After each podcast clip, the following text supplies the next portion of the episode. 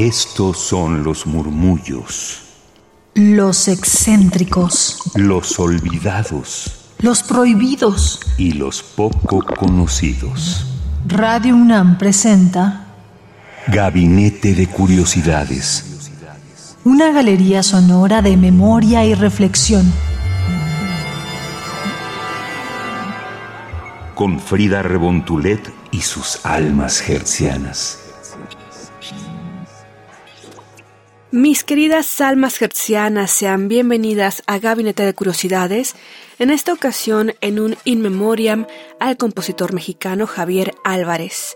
Yo soy Frida Rebontulet y en esta ocasión tenemos una pieza de el gran compositor que fue Javier Álvarez y que lamentablemente falleció en este 2023. Javier Álvarez, a lo largo de su carrera, forjó una larga trayectoria académica e impartió cursos en el Centro Nacional de las Artes y la Escuela Nacional de Música de la UNAM. Fue profesor en el Royal College of Music y en la Guildhall School of Music and Drama en Londres y fundó la licenciatura en Artes Musicales de la Escuela Superior de Artes de Yucatán. Álvarez inició su instrucción en el Conservatorio Nacional de Música, donde estudió con Mario Lavista clarinete y composición y desde ahí, digamos que de por vida de alguna forma, fue su pupilo, esto por el respeto claramente que le tenía a Mario Lavista, así como varios compositores que se han formado en él y que a su vez el mismo Javier Álvarez ha sido una gran escuela para toda una generación de compositores contemporáneos en México. En 1993 fue nominado al premio Ariel en las categorías de Mejor Música de Fondo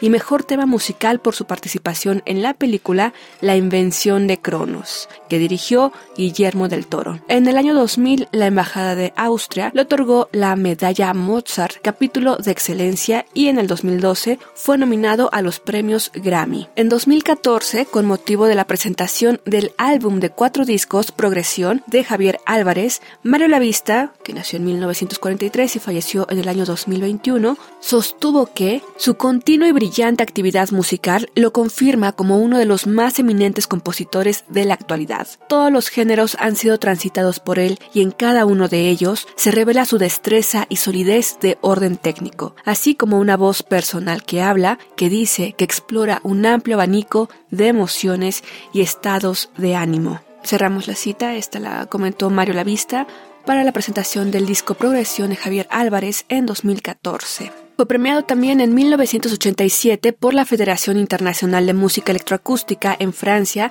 por su obra Papalotl, que es la que vamos a escuchar a continuación. También la British Broadcasting Corporation en Inglaterra y el entonces Consejo Nacional para la Cultura y las Artes en México lo han premiado. Así que a continuación con ustedes de Javier Álvarez, esta obra premiada en el 87 en Francia, Papalotl.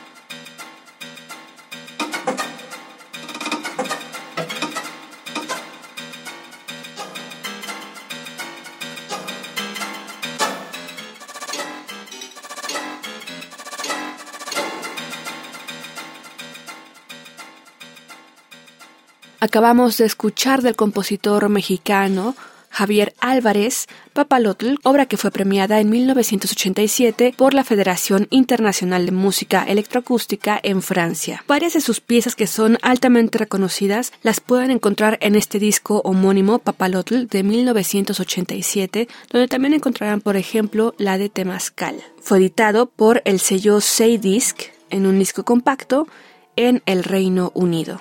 Y Javier Álvarez comentaba en una entrevista para el especial que le dedicó el IMBA por su medalla, Bellas Artes, que él incluso hacía experimentos en su casa con las tuberías de agua para hacer vibrar y sonar a la casa. Siempre supo que la música era su llamado y desde niño recuerda estar interesado en el sonido. En ese mismo audiovisual también Mario Lavista comentó, abro cita, yo siempre tuve la impresión de que Javier ya lo sabía todo y de que sus estudios solamente confirmaban lo que su gran instinto musical le dictaba. Cierro esta cita y son varias las composiciones que se destacan de él en el extranjero como en México. De las más conocidas han sido las obras dedicadas al metro como Metro Chabacano y Metro Tasqueña, así como la dedicada al Temascal. Ricardo Gallardo, percusionista y director del ensamble Tambuco, comentó también que a él le gusta y le divierte mucho tocar la música de Javier porque le impone retos y le da mucho que hacer. Ana Lara, compositora mexicana, también mencionaba sobre Javier Álvarez. Su música es muy directa, fácil de aprender y de escuchar.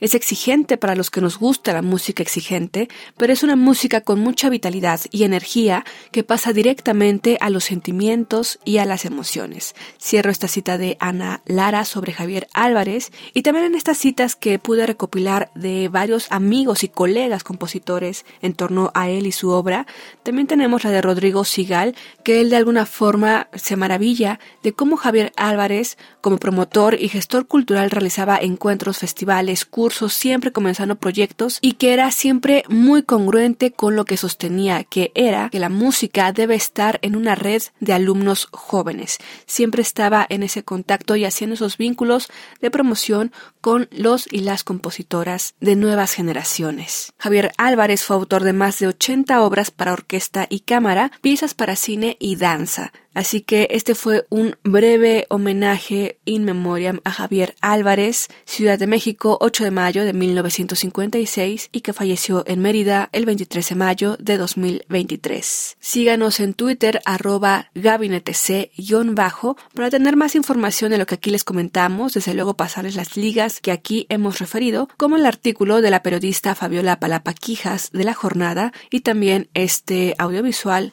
de Bellas Artes a Javier Álvarez. Yo soy Frida Rebontulet, tengan excelente tarde y sigan aquí en Radio UNAM a través del 96.1 de FM. Hasta la próxima, mis almas hercianas.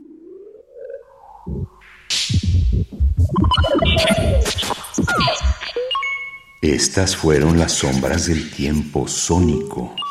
Radio UNAM presentó Gabinete de Curiosidades refugio de experimentación, memoria y diversidad sonora. Dispara tu curiosidad en la próxima emisión.